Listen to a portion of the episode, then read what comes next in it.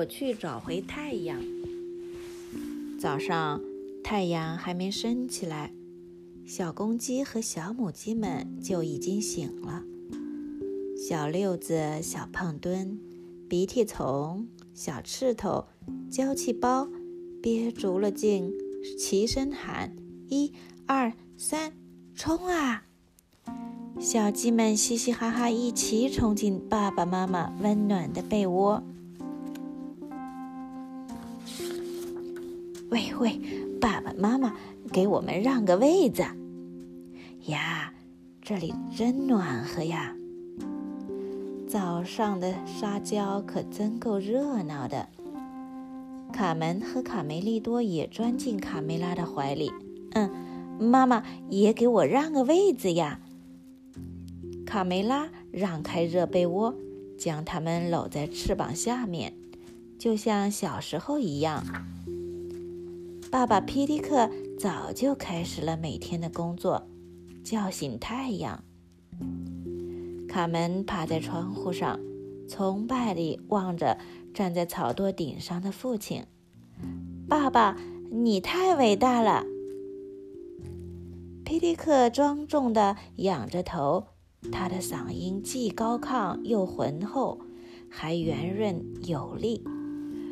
哦哦！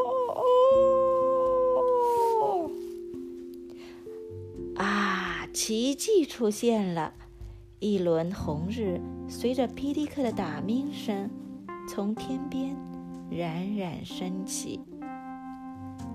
爸爸，爸爸！太阳是我爸爸叫醒的。等我长大了，我也要指挥太阳。”卡门说。“胡说八道！”小胖墩嘲笑道。“别忘了，你是一个小女生，只有公鸡才能让太阳升起来。”第二天，天空布满了乌云，无论皮迪克怎么努力，也没能把太阳叫醒。更糟的是，还下起了大雨。别担心，爸爸，你会成功的。几个小时过去了，几天过去了，太阳就好像聋了一样，连续两个星期都不见太阳的踪影。六月十八日这天。皮迪克还照常提名，他用世界上所有的语言呼唤太阳。咯咯哒啾，快快快快快快！呜，咯咯啾啾，咯咯咯咯咯咯咯咯咯咯。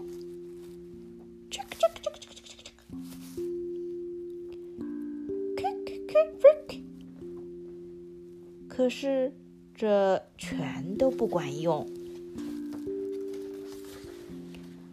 到了月底，还是见不到太阳，暴雨依旧下个不停。佩罗，你最有学问，快想想办法吧！这样下去怎么办呀？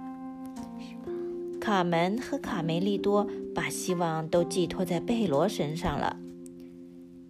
你们要知道，我的孩子，佩罗解释道：“太阳其实是天上的一个巨大无边的蛋黄。